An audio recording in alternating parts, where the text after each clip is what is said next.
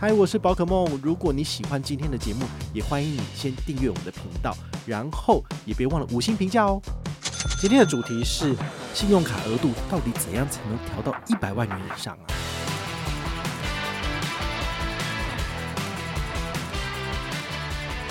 那它的顶级卡如果要年费的话，你就要自己想办法 waive 掉了。比如说你要买他们的财管商品，那你要支付点手续费，好像会有赚头，他要怎么帮你喂掉？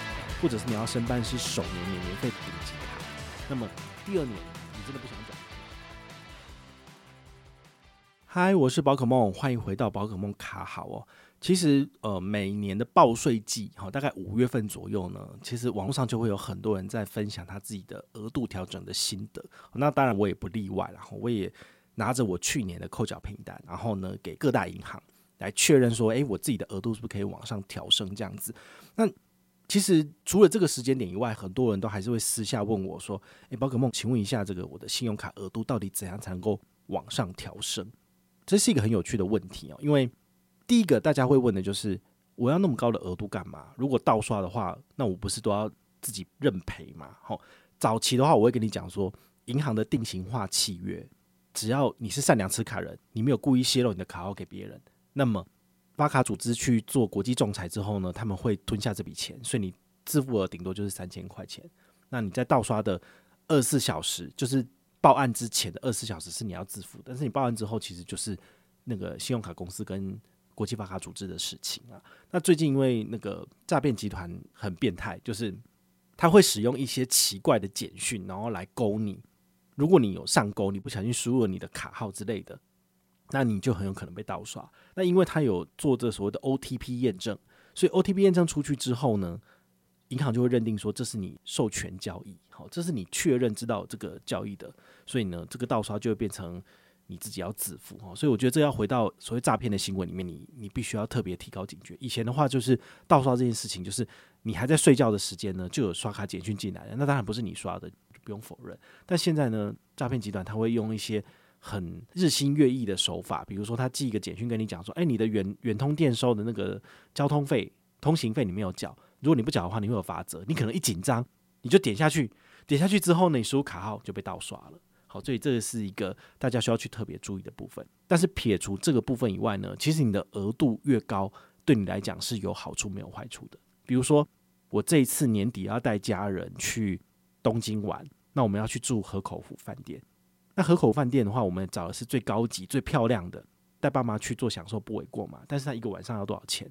他一个晚上我算一算，就是呃，因为在十二月三十一号跟一月一号这段时间也是日本人的新年过节嘛，很大的节日，所以他们也会出去玩。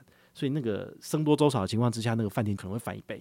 所以我已经算过，住两个晚上在河口湖可能要花四十万日币。我们有七个人，哇，真的很贵诶。四十万日币你算一下，就是接近快要多少？八九万台币了。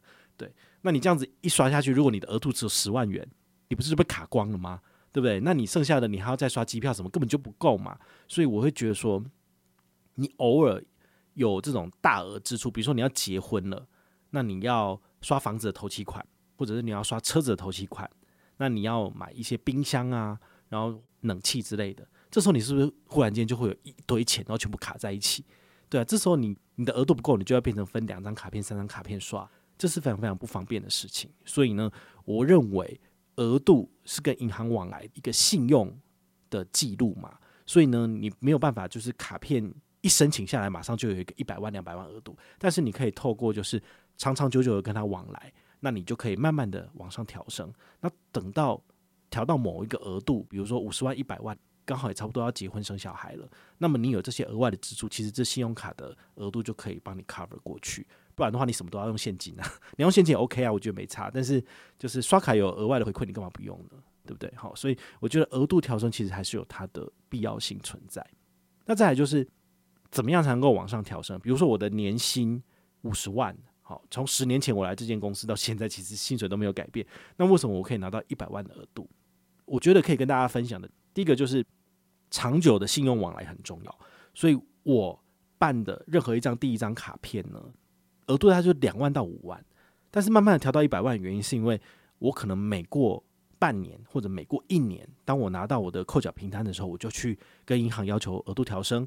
那你五万调到八万，是不是有多一点点，但对银行来讲，他也不会觉得说，呃，他付出了多大的风险。但是你八万块钱，你第二年调十六万，对他来讲好像也还好。但是呢，你的额度就翻一倍了。好，那十六万之后再下一个是多少？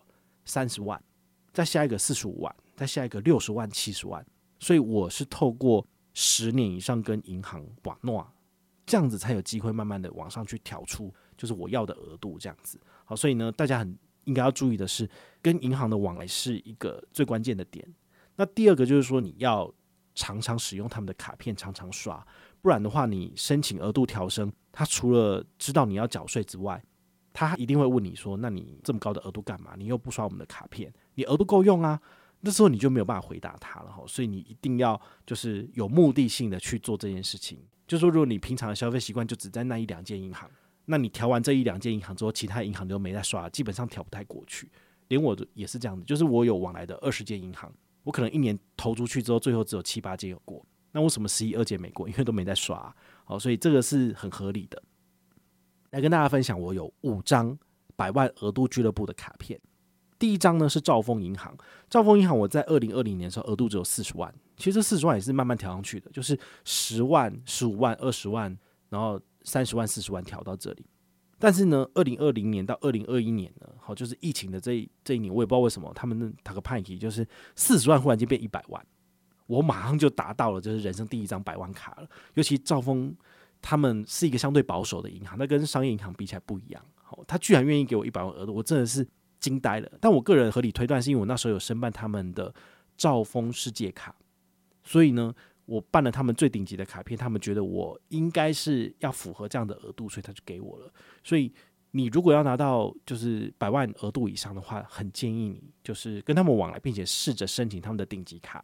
但他的顶级卡如果要年费的话，你就要自己想办法 waive 掉了。比如说你要买他们的财管商品，那你要支付一点手续费给他们，让他们有赚头，他有可能帮你 waive 掉。或者是你要申办是首年免年费的顶级卡，那么第二年你真的不想缴，你可以减掉，这完全没有问题。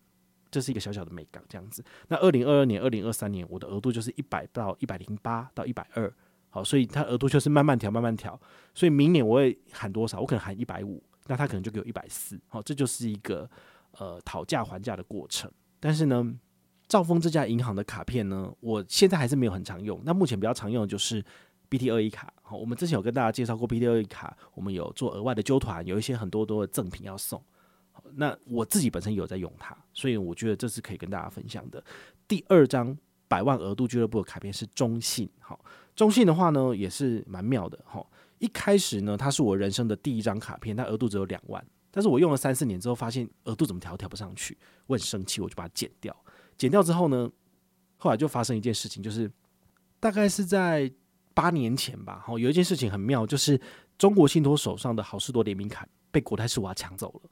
所以那个时候呢，他们就发了一个环游美国运通卡，然后他给新户手刷里的方就是一千二，因为一千二就是好事多的年费，他等于是帮你出首年年费，他用这种方式来就是留客这样子。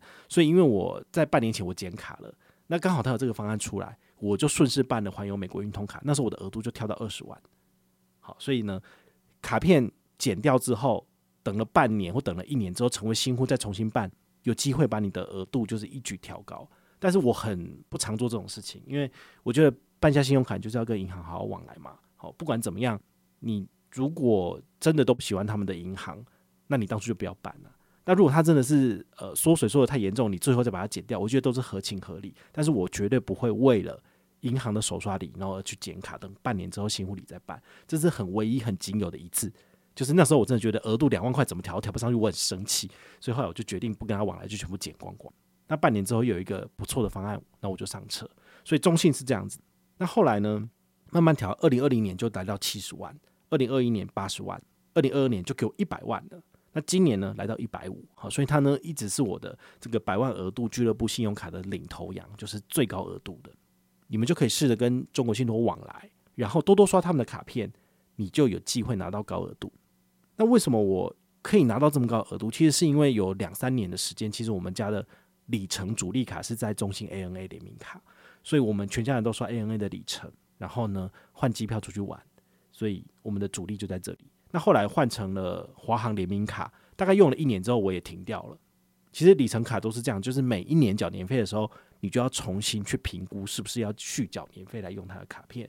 那因为疫情的关系，所以这些里程卡我大部分都减掉了。我用的是让我比较没有压力的 HSBC 旅人卡，我可以兑换的是十五家以上的航空公司。好，那对我来讲就不会只受限于一家航空公司这样子。那未来有没有机会再重新办 NA？当然有啊。如果他推出来的优惠更好，或者是他目前的机票没有那么难换的话，我当然还是会重新回到他们的怀抱。但目前看起来是还好。好，第三家百万额度卡是国泰世华。国泰世华呢，在二零二一年我的额度是五十万，然后二零二二年去年是七十五万，然后呢，现在就变成一百万了。好，所以那个额度也是慢慢慢慢往上调的。好，古莱斯瓦其实在推 Cube 卡之前呢，我很少用他们的卡片，唯一有在用的就是好事多联名卡。因为我家人他会去好事多买东西嘛，所以你当然就只能刷这张卡片了。但除此之外，我是不会刷他的卡片的，因为他卡片没有什么厉害的。好，早期好像有亚洲网通联名卡嘛，但那个都是有活动的时候才会拿出来刷，但平常不会刷它。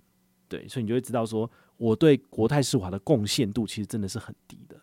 那他现在呢，因为两年前推出了这个 Cube 卡，哦，其实就真的不一样了，因为他在四大指定通路可以累积三趴小数点无上限。那这些小数点呢，在持有国泰世华世界卡的这个身份资格认证之下，你可以用更优的比例来兑换长荣、华航跟国泰航空里程。对我来讲，就真的很厉害，因为它等于是一张免年费的里程卡哦。所以呢，我就很努力的刷它。像去年我们一整年在国泰世华的信用卡就刷了至少一百万哦。如果三十万是好事多的话，剩下七十万通通都是这个灌进去 Cube 里面，好，这个就非常非常的厉害。所以呢。如果你想要拿到一百万元以上的额度，哈，就是国泰世华的话，请你要多多刷他们的卡片，那说不定你还有机会受邀申请国泰世华世界卡。好，对，这是一箭双雕，还不错。第四个百万额度银行呢是台北富邦，台北富邦其实对他真的是又爱又恨哦，因为他现在承接了好事多卡，所以你只能够刷它嘛，因为你去好事多你也不能刷其他，不然就现金了。好，所以非用不可。那第二个就是他的 J 卡一直在缩水。当然，我自己这种主力在里程上面，我其实不会刷这种点数卡，也不会刷现金回馈卡。那因为前一阵子我拿到了富邦尊誉世界卡，那富邦尊誉世界卡它的刷卡呢，国内一趴，海外三趴。如果你用 J 卡的话呢，J 卡可以补足它的国内刷卡的这个呃刷卡额，都算在这个免年费门槛。所以我就会觉得说，现在呢，差不多就是台北富邦的卡主。可以就是重新出示来使用啊，毕竟我一年都要刷三十六万嘛。好，虽然说我是两年后才会就是开始要累积这个刷卡的额度，但我今年拿到他的卡片有在用人家的权益，你其实也可以开始刷了。所以我就会觉得说，我的额度不能太低，因为毕竟我们全家人都会刷这个好事多卡嘛。好，那就不能太差这样子。所以我自己的额度二零二零年才三十五万而已，很少。二零二一年呢，我往上调一点点，来到四十六万。那二零二一到二零二二就是。再多一点点，来到五十万，真的是很难调。我觉得台北富邦真的不好调。那在今年四月的时候，因为跟日盛银行合并，我那时候真的有跑去申请商务预习卡，就为了要赚这个尊誉世界卡嘛。好，那日盛给我的额度是十五万，所以加上去就变六十五万。我就觉得，诶，六十五万这个数字还不错。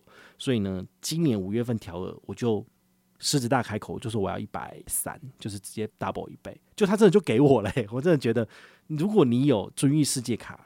真的，这种顶级的卡片在你手上，他都比较愿意帮你调上去，因为他知道你你是一个会刷卡的人，所以呢，我可能要更新一下我的文章哦。就是如果你想要让你的额度更高，你最好办一下这家银行顶级卡，那你这样额度要翻倍，其实都很简单哈。所以前面四家呢，就是我自己很常用的。那第五家呢，比较特别，就是华南银行。我们之前的那个二零二三年的额度调升，其实没有讲到这家银行，因为那个时候还没有调升过。我都觉得五月初投投投投到后来。基本上都已经五月份要过了，就是石沉大海了。他怎么还没有回复我？我就不理他了。就后来忽然间传了一个简讯，大概过了两个礼拜，他就说：“呃，宝可梦先生，恭喜你好，你的额度来到一百万。”我真的是下巴掉下来，因为华南银行我从二零二零年五十万额度，整整三年都调不上去，但是没想到居然在今年他就直接给我翻一倍变一百万，我真的是吓到了哈。那我最常用的华南卡是什么？就是 SNY 信用卡，每个月呢就是会刷网购六千块钱。然后拿三百，除此之外呢，就是 SNY 的指定通路，比如说绑定在台湾 Pay 或者 Line Pay 有十趴回馈，好，这个是我每个月都固定会用的，所以平均一个月大概贡献一万块左右的刷卡额。那没有想到，就是刷这么少，居然还可以给我调到一百万，真的是太妙了。好，所以呢，以上五间银行就是我自己的百万额度的信用卡哦，就提供给你参考。那你可能会问说，那你的年收入到底是多少？为什么你可以这样子调上去？对我觉得就是呃，有一些粉丝私底下会问我这个问题，我觉得就会非常非常没有礼貌。谁会跟你讲你一年赚多少？难道你是想被绑架吗？哈，我我只能讲就是固定薪水的，就是我的年收大概五十万左右的工作。那额外的部分就是看你自己的努力了。比如说你可以。就是经营社群平台，然后来接业配，或者是呃你自己做的这些 N G M 的收益，它都会算在你的这个年度综所税的额度里面嘛。好，所以如果你赚越多，你自然要付付给国家就越多。那银行收到这个资讯，他就会知道说，哎，你是一个每年都会固定赚钱的人，那他的额度的平等，他就会给你越来越高。好，所以我觉得这个是很简单，就是你赚越多钱，银行就愿意给你越高的额度。但是这也没有必然，有的时候他会参考的就是。你跟他们往来的资历，那你每一年贡献的刷卡额是多少？他其实都会算进去。好，那呃，这是几个基本的要件。那那我也建议大家就是努力去申请各家银行的顶级卡，因为这些顶级卡它有一些就是隐而未现的一些小小的好处，比如说它的权益啊，机场接送、机场贵宾室、机场停车都蛮好的。那再来就是你在申请额度调升，或者是你有事情要跟他们进线。要做要求的时候，他们会因为你是一个他们的这最顶级的贵宾，所以可能会给你比较多的福利或者是方便。我觉得这都是没有办法用白纸黑字写下来的，但是你自己常常去使用它，你就会有得到这样子的 feedback。好像我自己使用国泰世华的卡片，现在有了世界卡之后，打电话进去，当然都是一秒接通嘛。那一秒接通之后，你问他什么问题，他们都会很快速的帮你解答。甚至我问他说，国泰世华世界卡年费一年要刷八十万，我刷不到怎么办？他就讲说，我们会根据您过去的这些刷卡记录，其实我们都会酌情来考量。他意思就是说，他可以帮我减免了。就如果你真的刷得多，你尽管没有刷到八十万，他还是有可能可以帮你减免的。但重点是你要有贡献，所以呃，很多时候都是互相的。好，就好像很多人都会觉得说，宝可梦的这个 Magic 积分这个会员制的系统真的是很不人性。对不对？因为我们要累积一万两千积分，你才能够加入幼班。那加入幼幼班才有比较好的这个推荐回馈。好，参加活动的时候，或者是要再累积一万两千积分才能来到基础班，真的是太困难了。所以我们讲求也是所谓的呃互相嘛。如果你在我这边贡献够多，那我觉得你是真的很忠诚的一个客户，那我当然会给你比较好的优惠。所以在我幼幼班里面的人，他们尽管他们在回报上面有什么问题或者什么疏失，其实我都愿意帮他们。修正，让他们拿到回馈，但是如果是一般成员的话，我谁聊你啊？我就是一板一眼嘛，就是游戏规则怎么写，当然就怎么回馈。所以同样的事情放在银行跟客户也是一样的。如果你对他们没有贡献，你都没有刷卡，你只是进去要求东西，要求息，我相信他们也是就是照章走嘛，所以他不会给你额外的回馈。但如果你已经拿到他们的顶级卡，你有买他们的理财商品，你有常常刷他们的卡片，真的有一些贡献的话，很多事情都是好讲话的。